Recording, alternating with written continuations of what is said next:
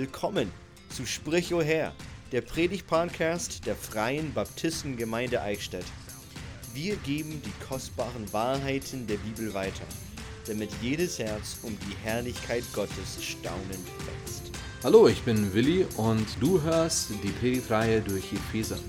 Das Leben eines Christen hat verschiedene Aspekte und wir wollen gemeinsam mit Paulus anschauen, wie das Leben eines Christen anfängt und wie der Wandel eines Christen weitergeht. Die Predigt, die du heute hörst, ist aus Epheser 3, 1 bis 13 mit dem Titel Das Geheimnis ist gelüftet. Gepredigt am 11.04.2021.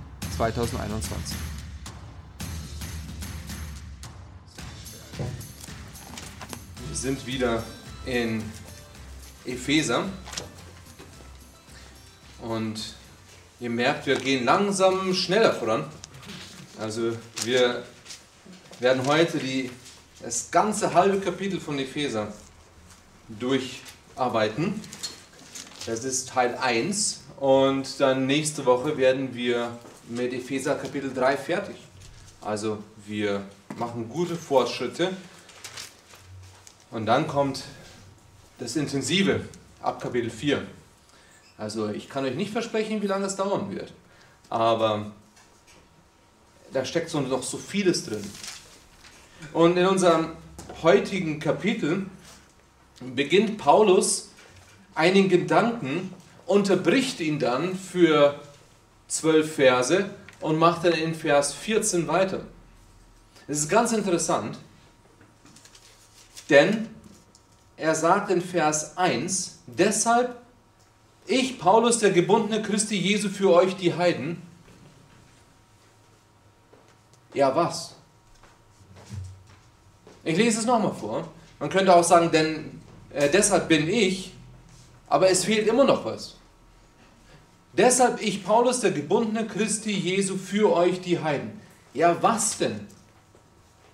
Er hört mittendrin auf und dann in Vers 14 geht es weiter. Deshalb beuge ich meine Knie vor dem Vater. Und, und Paulus unterbricht sich selbst er fängt ein Gebet an und dann unterbricht er dieses Gebet für die Epheser und fügt noch etwas hinein. Und ich glaube, die Tatsache, dass Paulus dieses Gebet unterbricht oder diese Verse 2 bis 13 einfügt, sollte uns zeigen, es ist wichtig, was er zu sagen hat. Es kommt uns vielleicht wie eine Wiederholung vor, aber es war so wichtig für Paulus, dass das Gebet, das er jetzt sprechen möchte, dass er das Gebet erstmal erklären muss oder den Inhalt des Gebetes und somit kommen Verse 2 bis 13 hinein. Ich möchte die Verse vorlesen und dann bete ich und dann schauen wir uns den Text an. Ihr habt ja gewiss von der Haushalterschaft der Gnade Gottes gehört, die mir für euch gegeben worden ist, dass er mich das Geheimnis durch Offenbarung wissen ließ, wie ich zuvor kurz geschrieben habe. Darum könnt ihr, wenn ihr es lest, meine Einsicht in das Geheimnis des Christus erkennen, das in früheren Generationen den Menschenkindern nicht bekannt gemacht wurde, wie es jetzt seinen heiligen Aposteln und Propheten durch den Geist geoffenbart worden ist dass nämlich die Heiden Miterben und mit zum Leibgehörige und Mitteilhaber seiner Verheißung sind in Christus durch das Evangelium, dessen Diener ich geworden bin, gemäß der Gabe der Gnade Gottes, die mir gegeben ist nach der Wirkung seiner Kraft. Mir, dem Allergeringsten unter den Heiligen, ist diese Gnade gegeben worden, unter den Heiden den unausforschlichen Reichtum des Christus zu verkündigen und alle darüber zu erleuchten, welches die Gemeinschaft ist, die als Geheimnis von den Ewigkeiten her in Gott verborgen war, der alles erschaffen hat durch Jesus Christus, damit jetzt den Fürstentümern und Gewalten in den himmlischen Regionen durch die Gemeinde die mannigfaltige Weisheit Gottes bekannt gemacht werde, nach dem Vorsatz des, der Ewigkeiten, den er gefasst hat in Christus Jesus, unserem Herrn, indem wir die Freimütigkeit und den Zugang haben in Zuversicht durch den Glauben an ihn. Darum bitte ich, dass ihr nicht mutlos werdet wegen meiner Bedrängnis, um euretwillen, die euch eine Ehre sind. Beten wir. Vater, ich danke dir dafür, dass du uns Kapitel 3 in Epheser gegeben hast. Auch diesen Einschub zwischen Verse, zwischen Verse 1 und 14. Und manchmal wundern wir uns, warum etwas eingeschoben wird und wir verstehen so vieles nicht. Aber wir wissen, es ist wichtig, es ist in deinem Wort, es ist dein Wort und somit sind wir gespannt, was du uns zu sagen hast. Paulus spricht von einem Geheimnis, das du früher nicht geoffenbart hast, jetzt aber schon. Und dass wir dieses Geheimnis jetzt wissen dürfen. Und wir sollen es sogar wissen. Und wir sollen es weitersagen. Welch Privileg wir doch haben. Und somit bitte ich dich, dass du uns zeigst, was wir nicht wissen, dass du uns das Verständnis gibst für das, was wir nicht verstehen und dass du uns zu dem machst, was wir noch nicht sind. Amen. MacArthur hat gesagt, um etwas anzuwenden, muss ich es verstehen. Somit ist, es, somit ist die Lehre für das Verständnis und das Gebet für die Kraft zur Anwendung. Wenn also Paulus in Vers 14 ein Gebet spricht, dann ist es gut, dass er vorher erklärt, um was es hier geht. Und vielleicht soll ich kurz vorher noch erklären, es ist hilfreich zu verstehen, das Wort Geheimnis ist nicht so, wie wir das verstehen, als ein Geheimnis, das man nicht weitersagen darf. Also wenn ich jemandem ein Geheimnis anvertraue, dann gehe ich davon aus, dass dieses Geheimnis nicht weitergegeben wird. Deswegen ist es ein Geheimnis. Was eigentlich im, im Griechischen steht, ist ein Mysterium.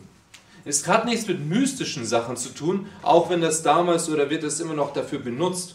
Aber es geht darum, äh, also sowohl als Geheimnis als auch Mysterium ist, man braucht eine Erklärung dafür.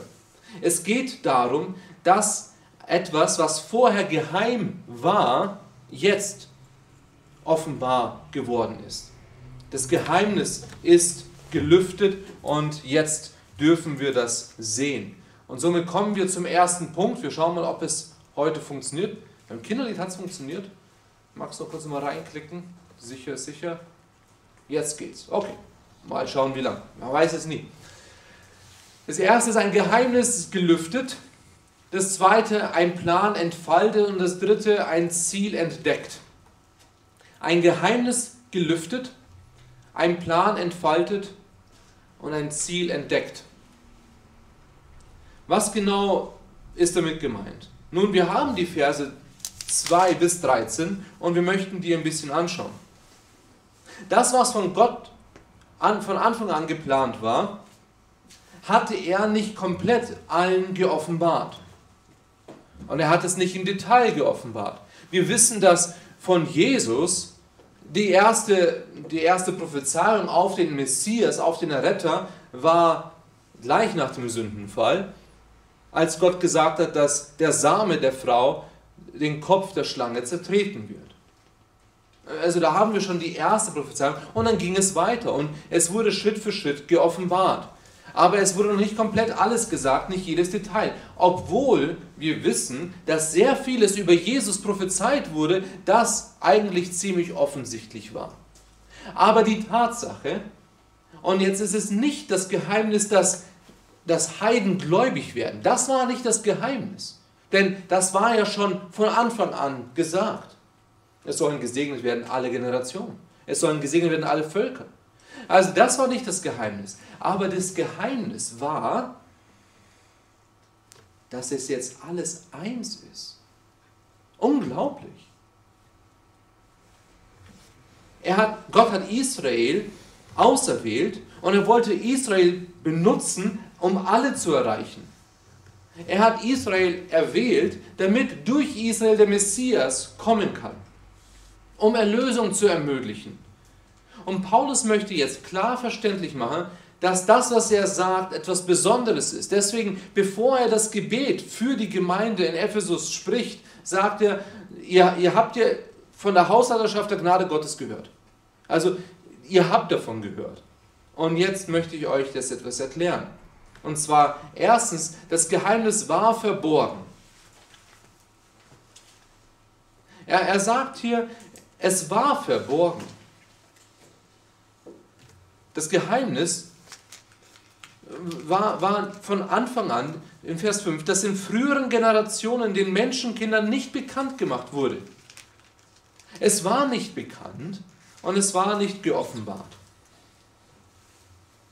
Es, es ist vielleicht ähnlich, wenn ein Papa etwas für seine Familie plant und er den Kindern einen Hinweis gibt, wo es denn hingehen könnte, aber er sagt nicht genau, was es ist. Er sagt, ja, wir werden irgendwas spielen, aber wir sagen nicht was. Also es gibt gewisse Hinweise, aber es ist nicht ganz klar, was denn das ist, was er vorhat. Und vielleicht könnte man das vergleichen mit dem, was Gott gesagt hat. Denn er hat viele Hinweise gegeben und man könnte es sich schon erklären, aber es war nicht komplett klar gesagt. Nicht alles, etwas schon, aber nicht jedes Detail, nur Hinweise. Aber es war von Anfang an geplant. Es war nicht eine Überraschung, dass Gott diesen Weg geht. Es war keine Überraschung, dass durch Christus jetzt auf einmal die Gemeinde entsteht. Das war von Anfang an geplant. Und somit war das Geheimnis verborgen und das Geheimnis ist geoffenbart. Und jetzt sagt Paulus in Vers 3, dass er mich das Geheimnis durch Offenbarung wissen ließ, wie ich zuvor kurz geschrieben habe. Jetzt, jetzt hat Gott das Geheimnis gelüftet geoffenbart. Und wie? Durch die heiligen Apostel und die Propheten. Das ist ein wichtiger Aspekt. Vielleicht denkt ihr euch, das haben wir doch letztens erst besprochen. Wir haben doch schon darüber gesprochen, dass alles vorherbestimmt war. Ja, das stimmt. Aber wir haben nicht alles direkt angesprochen. Er, Paulus sagt sogar selber, ich habe ja kurz davon schon geschrieben, in Vers 3. Ob er jetzt damit meint Epheser Kapitel 1 oder ob er einen anderen Brief meint, wissen wir nicht. Ich glaube, es ist Kapitel 1 in Epheser. Denn er hat das schon angedeutet, aber er hat es nicht im Detail erwähnt. Wir müssen verstehen, es geht hier um zwei Aspekte. Gott hat vorher bestimmt, einmal individuell Menschen, einzelne Menschen, vor Grundlegung der Welt hat er einzelne Menschen auserwählt. Aber nicht nur das, er hat auch vor Grundlegung der Welt die Gemeinde auserwählt und die Gemeinde sich ausgedacht. Gott hat uns individuell vorherbestimmt, auserwählt, berufen und weiter hat er die Gemeinde als den Leib Christi vorherbestimmt und geplant.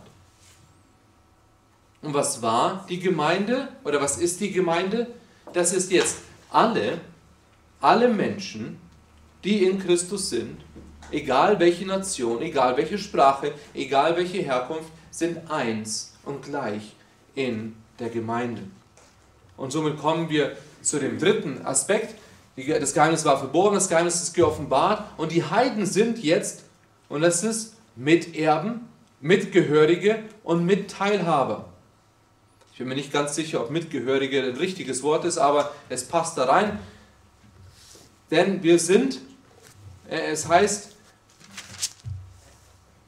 wir sind in Vers 6 die Heiden Miterben und mit zum Leibgehörige und Mitteilhaber seiner Verheißung.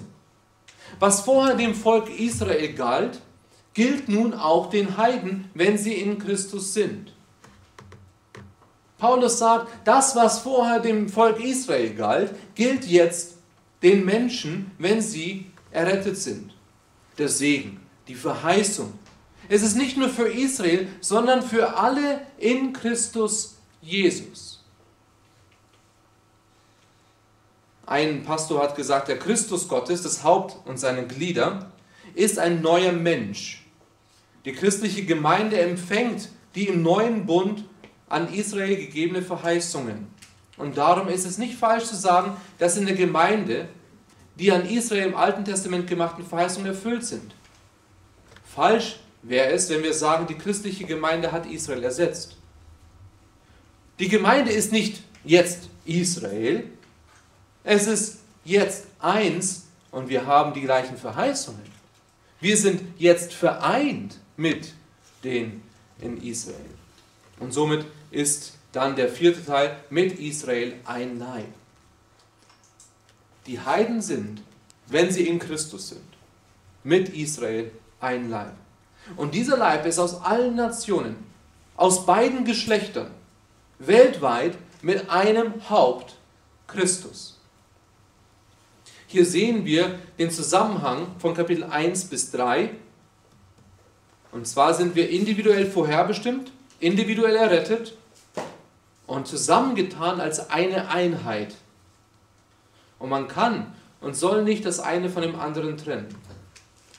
Als Christen können wir nicht sagen, ich bin errettet, aber ich brauche keine Gemeinde. Oder das beeinflusst nicht mein restliches Leben. Man kann nicht sagen, ich bin Christ und ich lebe für mich alleine. Das ist ein Widerspruch in sich. Ein Christ ist nicht dafür vorherbestimmt, dass er alleine lebt und dass er andere nicht braucht. Christen sind abhängige Wesen, von Gott abhängig und voneinander. Genau das Gegenteil von dem, was uns die Welt lehrt. Du sollst unabhängig sein. Du sollst, du sollst allein, äh, auf dich alleine gestellt sein. Oh nein, das sollen wir nicht. Und das können wir gar nicht. Wir brauchen einander und wir brauchen Gott. Wenn wir es genau überlegen, Gott plant vor Grundlegung der Welt, dass Menschen zum Glauben kommen, dass Menschen gemeinsam leben und dass Menschen andere mit dieser Botschaft erreichen. In 1. Johannes 1, Vers 3 lesen wir, was wir gesehen und gehört haben, das verkündigen wir euch, damit auch ihr Gemeinschaft mit uns habt. Und unsere Gemeinschaft ist mit dem Vater und mit seinem Sohn Jesus Christus. 1. Johannes fängt damit an. Es ist geschrieben, damit wir verstehen, welche Gemeinschaft wir haben. Dass wir nicht alleinig auf uns gestellt sind, dass wir äh, eine Gemeinschaft haben, einmal miteinander, aber auch mit dem Vater und mit seinem Sohn.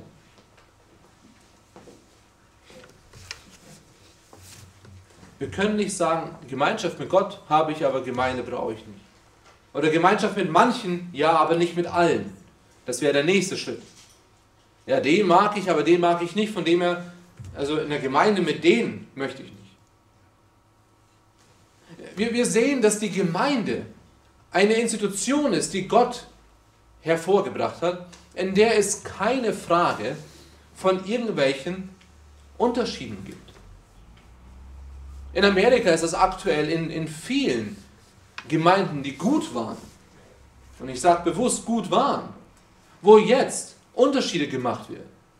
Unterschiede, ja, wir brauchen diese Gemeinde für die, wir brauchen die Gemeinde für die. Das ist nicht das, was die Bibel lehrt. Wir sollen nicht den Leib trennen, wir sollen keine Spaltung hervorrufen, wir sollen einen Leib haben. Manche Gemeinden haben, einen Gottesdienst, haben zwei Gottesdienste. Einmal einen mit, äh, mit alter Musik, einmal mit neuer Musik. Das ist nicht die Gemeinde, die zusammenkommt. Es ist schon, schon schwer genug. Manche Gemeinden haben jetzt in Amerika einen Gottesdienst mit Maske und einen ohne Maske. Ist das, was der Leib Christi, was es den ausmacht? Ist genau das, was Jesus am Kreuz getan hat? Dass wir dann unsere eigenen Ideen hervorbringen? Ein Gottesdienst mit und ohne Kindern. Ich rede jetzt nicht vom Kindergottesdienst, sondern wo man sagt, die sind nicht willkommen.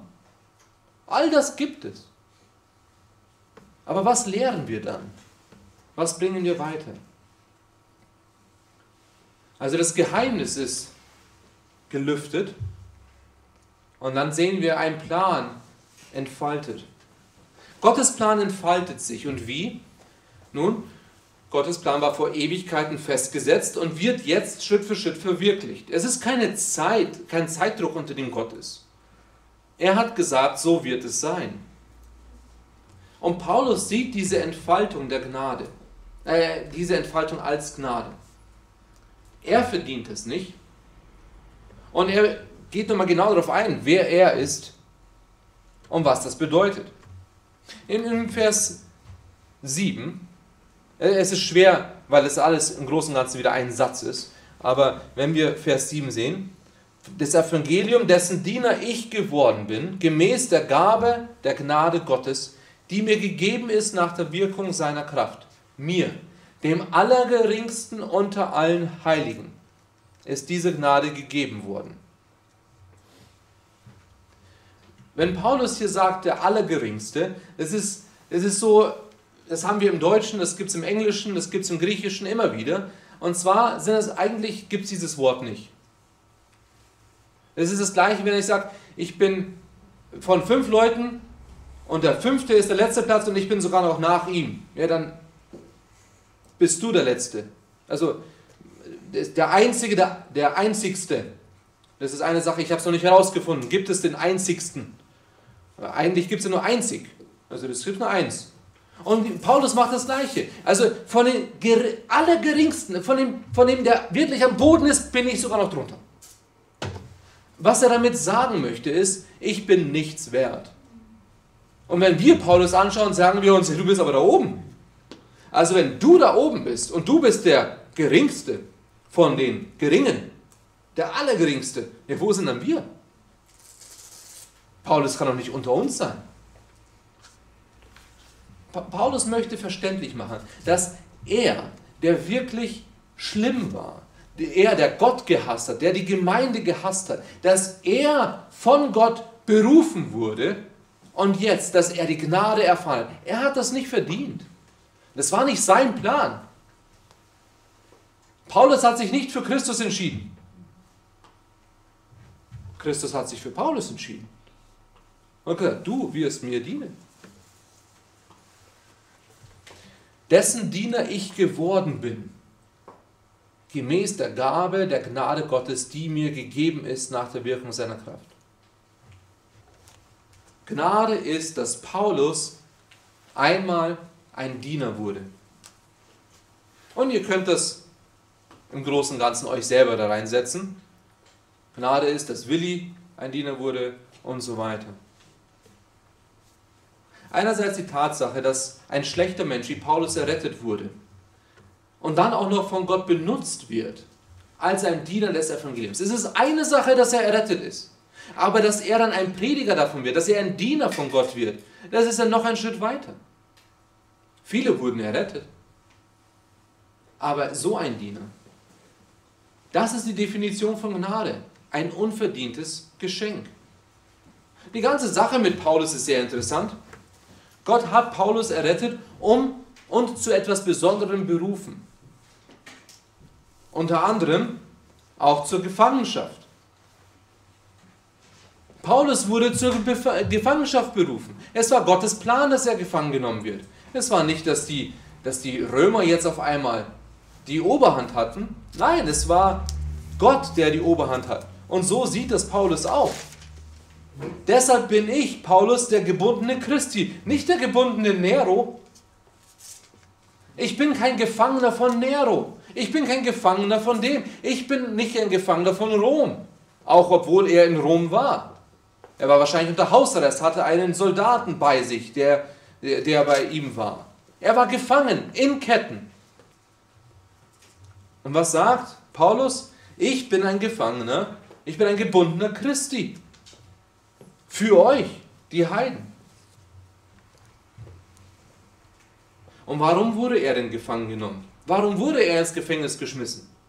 Nun, er hat gesagt, es ist nicht mehr Juden, sondern Heiden und Juden.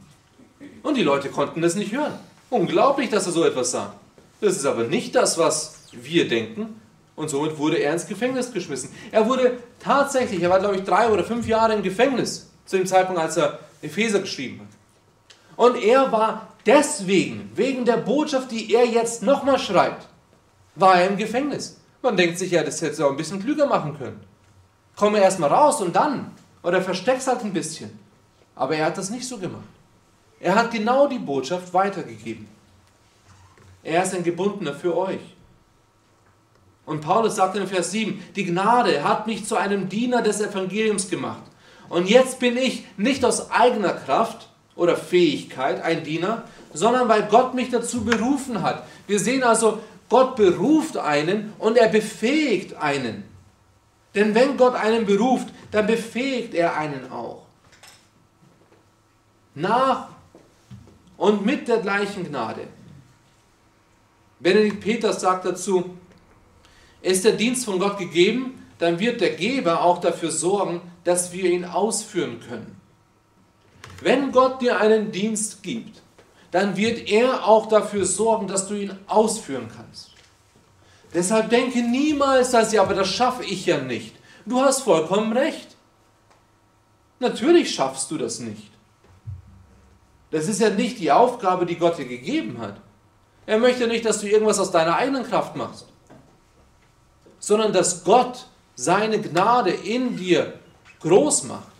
Das heißt, wenn du sagst, du kannst nicht reden, oder du kannst nicht Kinderstunde machen, oder du kannst nicht das, oder du kannst nicht jenes, du kannst nicht anderen von Jesus erzählen, dann ist es alles super. Das ist die Grundvoraussetzung, dass Gott dich benutzen möchte. Ja, wieso?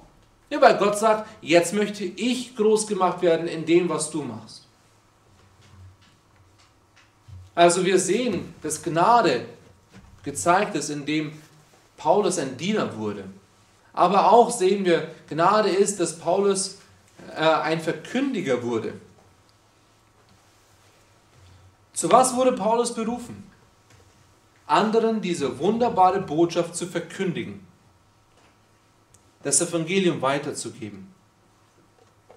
Vers 8.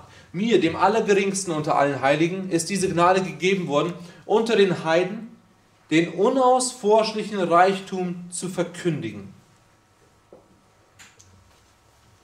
Aber nicht nur das, sondern auch ein Ermutiger zu werden. Vers 9. Um alle darüber zu erleuchten, welches die Gemeinschaft ist, die als Geheimnis von den Ewigkeiten her in Gott verborgen war der alles erschaffen hat durch Jesus Christus. Das ist ein komplizierter Vers. Und Vers 10 ist noch komplizierter, da kommen wir gleich dazu. Und ich saß da und ich habe mir gedacht, was meint er damit? Was meint Paulus damit? Was meint Gott damit? Alle darüber zu erleuchten, welches die Gemeinschaft ist, die als Geheimnis von den Ewigkeiten her in Gott verborgen war, der alles erschaffen hat durch Jesus Christus. Der letzte Teil ist einfach. Gott, der alles durch Jesus Christus erschaffen hat. Das, das kann ich verstehen, das kann ich, das kann ich nachvollziehen, das passt. Also Gott hat alles durch Jesus erschaffen. Aber was ist davor? Und jetzt kommen wir wieder zu diesem Geheimnis. Was ist denn das Geheimnis? Die Gemeinschaft. Aber was für die Gemeinschaft? Die Haushalterschaft. Was genau meint Paulus damit? Paulus meint damit, dass durch das Evangelium, durch Jesus Christus ist jetzt die Gemeinschaft da zwischen allen Menschen, die in Christus sind. Und das ist eine Ermutigung, die er weitergeben kann. Es ist nicht mehr irgendein ein Hintergrund, den du hast, wie du aufgewachsen bist oder welche, was für einen Glauben deine Eltern hatten. Um das geht es nicht. Es geht darum, dass wenn du in Christus bist, bist du ein Teil von der Gemeinde, bist du ein Teil von Gottes Leib. Gnade ist also, alle zu erleuchten oder zu informieren oder zu ermutigen. Aber wer sind alle? Sowohl Gläubige als auch Ungläubige. Damit jeder versteht, was, diese offenbar, was dieses offenbarte Geheimnis wirklich bedeutet und was es wirklich für uns heißt. Für uns ist es so komisch, wenn wir das Geheimnis lesen, denn für uns ist es kein Geheimnis. Denn so sind wir aufgewachsen. Wenn irgendjemand das Evangelium schon mal gehört hat, dann war das eine Sache, weil es kein Geheimnis mehr war. Aber die Gemeinde in Epheser, in Ephesus, die haben das nicht gewusst. Die haben das nicht verstanden. Deswegen auch Petrus, als er da saß und dann hatte er die Vision davon, dass, dass, der, äh, dass die Decke runtergekommen ist mit dem ganzen Essen. Und er hat gesagt, Moment mal, das geht nicht. Und Gott hat gesagt, oh doch, denn in Christus gibt es nicht mehr Heide und Jude. Wir sind eins. Und deswegen durfte er dann weiterfahren. Und deswegen durfte er anderen davon erzählen. Aber das war neu für sie. Obwohl Jesus das vorher schon zu Petrus gesagt hat. Das, das, war, das war Gott, der dir das gesagt hat. Das war, das war nicht dein eigener Gedanke. Das ist in Christus. Und somit kommen wir zum letzten Punkt. Ein Plan, der entfaltet ist und dann ein Ziel, das entdeckt ist Warum das Ganze, ist die Frage. Warum das Ganze? Vers 10. Interessanter Vers. Lesen wir Vers 10 bis 12. Bis 13. Also, Paulus wurde die Gnade gegeben, das Geheimnis zu entlüften, zu zeigen, was bedeutet das Geheimnis. Vers 10, damit jetzt den Fürstentümern und Gewalten in den himmlischen Regionen durch die Gemeinde die mannigfaltige Weisheit Gottes bekannt gemacht werde, nach dem Vorsatz der Ewigkeiten, den er gefasst hat in Christus Jesus, unserem Herrn, indem wir die Freimütigkeit und den Zugang haben in Zuversicht durch den Glauben an ihn. Darum bitte ich, dass ihr nicht mutlos werdet wegen meiner Bedrängnisse um euretwillen, die euch eine Ehre sind. Also, warum? Warum ist dieses Geheimnis jetzt geoffenbart? Als ein Bild für die Welt, als ein Bild für uns umherum. Aber nicht nur die sichtbare Welt, sondern auch die unsichtbare Welt. Und jetzt kommen wir in eine, in eine Gegend, wo wir normalerweise nicht davon reden. Was genau steht hier? Damit jetzt den Fürstentümern und Gewalten in den himmlischen Regionen. Ich glaube, hier ist davon geschrieben, dass die Engel und ich glaube auch Dämonen die Gemeinde sehen und jetzt die Weisheit Gottes sehen. Wir dürfen nicht vergessen, Engel und Dämonen sind nicht, sind nicht allwissende Wesen. Sie wissen ein bisschen was, aber ich glaube nicht, dass sie alles wissen. Sie wissen, wer Jesus ist, aber sie wissen nicht alles, nicht jedes Detail. Und jetzt sagt Gott, ich möchte die Gemeinde hier auf der Erde nutzen, damit die ganze Himmelswelt sieht, wie herrlich ich bin. Ist uns bewusst, was das bedeutet?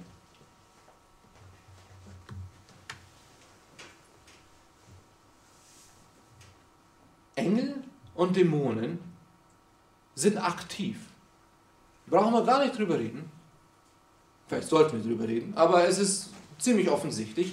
Gott benutzt Engel und Satan benutzt Dämonen heute noch. Wir erfahren das vielleicht nicht ganz so stark wie in manch anderen Ländern, aber sie sind aktiv. Und wir können davon ausgehen, dass Gott Engel schickt, um uns zu bewahren. Er hat Engel benutzt, um Botschaften weiterzugeben. Das macht er heute nicht mehr. Braucht er nicht. Er hat ja die Bibel. Und Dämonen sind aktiv. Und jetzt ist es natürlich so, dass Dämonen das ganze Geschehen hier auf der Erde miterleben. Und die Engel auch. So, jetzt kommt der Engel und sagt, Maria, du wirst ein Baby bekommen. Dieses Baby ist der Messias.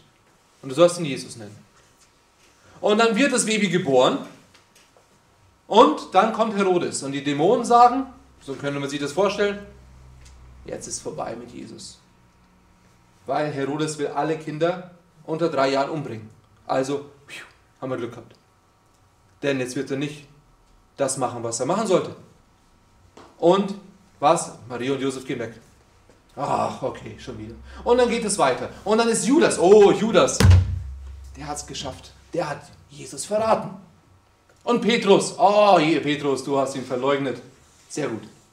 Und was geschieht? Gott hat einen anderen Plan. Jesus wird gekreuzigt. Ach, es ist vorbei. Josef von Arimathea, dein Grab, sehr gut. Er ist im Grab. Es ist vorbei. Das Grab ist leer. Und so geht es weiter. Und jetzt kommt diese Gemeinde. Was für eine Gemeinde. Jetzt soll die Gemeinde zeigen, wie herrlich Gott ist.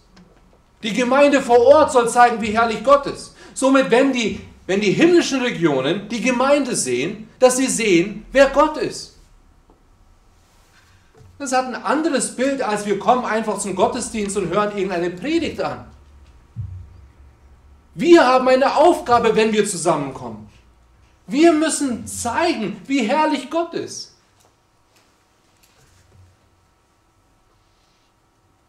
Engel beobachten uns. In 1. Petrus 1, Vers 10 bis 12, und nicht alle drei Verse stehen da, ich lese aber alle vor. Wegen dieser Errettung haben die Propheten gesucht und nachgeforscht, die von der euch zuteil gewordenen Gnade geweissagt haben. Sie haben nachgeforscht auf welche und was für eine Zeit der Geist des Christus in ihnen hindeutete, der die für Christus bestimmte Leiden und die darauf folgende Herrlichkeiten zuvor bezeugte. Ihnen wurde geoffenbart, dass sie sich nicht selbst, sondern uns dienten mit dem, was euch jetzt bekannt geworden ist, durch diejenigen, welche euch das Evangelium verkündigt haben im Heiligen Geist, der vom Himmel gesandt wurde. Dinge, in welche auch die Engel hineinzuschauen begehren. Engel wünschten sich, das zu wissen, was wir in Christus erfahren haben. Und die wissen das nicht. Aber sie schauen uns an. Die Himmel freuen sich, wenn jemand zum Glauben kommt. Die Engel können das aber nicht erleben. Aber sie können es sehen. Und sie preisen Gott dafür. In 1. Korinther 4, Vers 9 heißt es, es scheint mir nämlich, dass Gott uns Apostel als die Letzten hingestellt hat, gleichsam zum Tod bestimmt, denn wir sind der Welt ein Schauspiel geworden, sowohl Engeln als auch Menschen. Engel beobachten uns und sehen das, was wir tun. Nun, wir sollen es nicht für Engel machen, aber wir müssen uns bewusst machen, wir sollen es auch nicht für Menschen machen, wir sollen es für Gott machen. Alles, was wir tun, sollen wir für Gott machen. Aber Menschen sehen es und wir können ein Zeugnis sein. Engel sehen es. Und wir können zeigen, wie herrlich Gott ist und sie preisen Gott. Und Dämonen sehen es und sie bekommen Angst vor dem, der alles in der Hand hält. Wir sollen danach streben, Gott zu gefallen.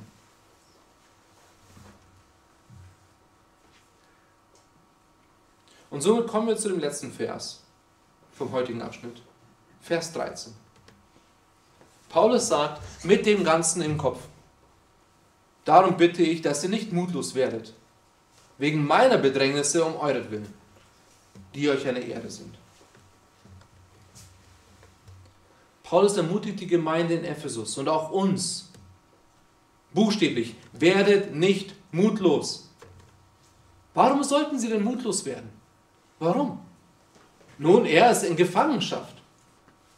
Wenn Paulus schon in Gefangenschaft ist, wie viel mehr können wir dann in Gefangenschaft? Also wenn Gott einen Paulus in Gefangenschaft lässt, warum sollte er dann nicht uns? Denn Paulus kann viel mehr machen als wir. Also ist natürlich die, die, der, die Gefahr da, dass wenn der, dann werden die uns auch bald holen.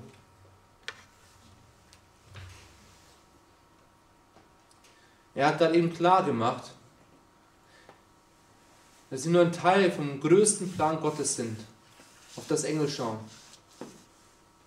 Und Paulus ist einfach ehrlich. Diese Botschaft, dass Jude und Grieche, dass alle vor Gott in Christus eins sind. Diese Botschaft ist nicht sehr beliebt und wird auf Widerstand stoßen. Dass es nicht darum geht, wie viel Geld jemand hat oder welche Herkunft jemand hat, es geht nicht darum, wie gut jemand ist oder wie viel er machen kann. Das ist nicht die beliebte Botschaft, die die Welt hören will.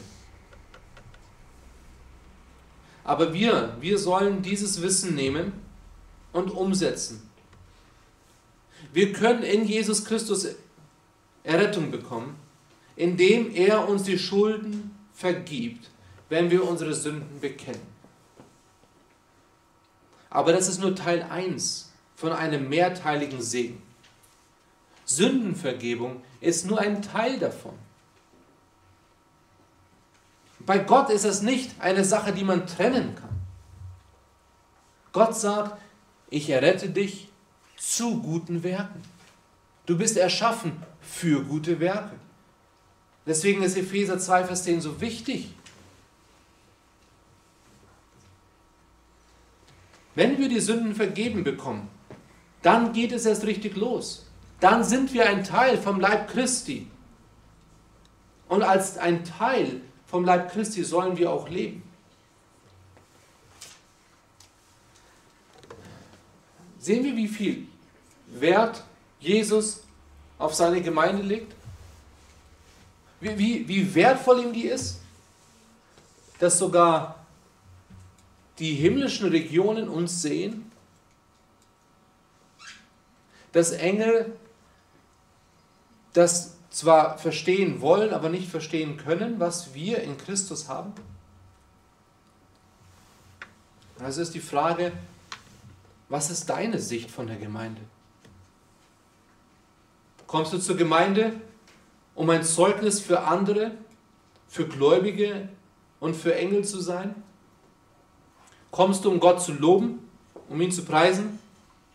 Siehst du die Gemeinde als etwas Besonderes? Etwas, nach dem du dich sehnst? Und wenn du nicht da bist, dass es dir weh tut? Und wenn nicht, woran liegt es? Liegt es an anderen? Liegt es an mir? Liegt es an dir? Liegt es an Gott? Was muss Gott noch tun, dass du mit Freude in die Gemeinde gehst und mit Freude anderen von Jesus erzählst? Was muss Gott noch machen? Und schreib das mal auf. Was hält dich davon ab, wahre Freude an Gott zu bekommen? Weil das ist interessant. Und du wirst feststellen, egal was du hinschreibst, du wirst dir denken, oh, ich hoffe, der liest es nicht. Aber er weiß es schon. Was auch immer dich abhält von wahrer Freude an Gott, was immer dich abhält von wahrer Freude im, im Gottesdienst, in der Gemeinde, das weiß Gott schon. Aber was muss er noch tun, damit du die Gemeinde Jesu liebst? Und wenn du kommst und die Gemeinde liebst, und wenn du da bist, weil du sie liebst und weil du die Menschen liebst und Gott loben möchtest, ist dir bewusst, wie wunderbar es ist, dass du ein Teil davon bist. Dass du ein Zeugnis für andere bist, ein Vorbild für andere bist, egal wie alt, egal wie jung. Wenn du da sitzt, wenn du hier vorne stehst oder sitzt oder wenn du dich mit jemandem unterhältst, du bist ein Vorbild. Du bist ein Seelsorger. Die Frage ist, was für eine Seelsorge geben wir? Und somit ist es dir bewusst, dass du ein, von Gott benutzt wirst. Und freust du dich daran? Bringst du dich ein, damit auch andere davon erfahren? Oder schaust du auf das, was Paulus erlebt hat und du wirst mutlos? Weil die Gefahr ist, dass wenn ich Jesus nachfolge, dass ich auch in Gefangenschaft komme. Und denk nicht, dass es, ja, das war damals. Es war erst vor ein paar Wochen in Kanada, wurde ein Pastor ähm, ähm, ins Gefängnis geworfen, weil sie Gottesdienst gefeiert haben. Ich bin mir nicht genau sicher, was alles war, aber er war, glaube ich, vier Wochen im Gefängnis. Er ist jetzt wieder freigelassen. Es ist teilweise so, dass Gemeinden geschlossen werden. Vorhängeschloss davor. Also die Gefahr ist natürlich da und in Deutschland wird das auch kommen. Also seid nicht überrascht, wenn es soweit sein sollte. Aber denkt zurück an letztes Jahr und wie sehr wir uns gefreut haben, wieder zusammenzukommen. Haben wir diese Freude heute noch? Oder sind wir einfach mutlos, weil wir denken, ja, so wie das aktuell weitergeht, das, also man, manchmal denke, denken wir so, oder manche stimmen, und das Schlimmste ist, wenn es von Christen kommt. Also da kann Gott auch nichts mehr machen.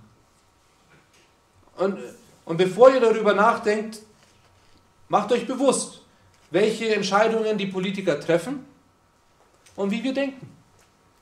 Denken wir wirklich, dass das jetzt über Gottes Macht hinausgeht? Denn oft handeln wir so. Aber sei nicht entmutigt, seid nicht mutlos, seid ermutigt, dass jemand wie Paulus benutzt werden kann, jemand wie ich benutzt werden kann, jemand wie du benutzt werden kannst. Und dass wenn wir als Gemeinde zusammenkommen, dass wir ein Zeugnis sind. Sei ermutigt. Ist es nicht wunderschön? Das ist genau das, worauf die ersten drei Kapitel in Epheser hinarbeiten. Die persönliche Errettung, die Teilhabe an einer größeren Sache und jetzt ein Teil von der Gemeinde Jesu Christi zu sein. Und wie sich das entfaltet, sehen wir dann ab Kapitel 4. Aber davor werden wir nächste Woche das Gebet für Paulus anschauen. Dass er in Vers 1 angefangen hat. Jetzt hat er kurze Unterbrechung gemacht, damit wir verstehen, wie wichtig das ist, warum er für uns betet, warum er für die Epheser gebetet hat und warum das Gebet so wertvoll ist. Und ich glaube, hätten wir diese Verse 2 bis 13 nicht, dann hätten wir nicht die, die, wirklich diesen Schatz in dem Gebet, das kommen wird. Und damit möchte ich auch jetzt schließen.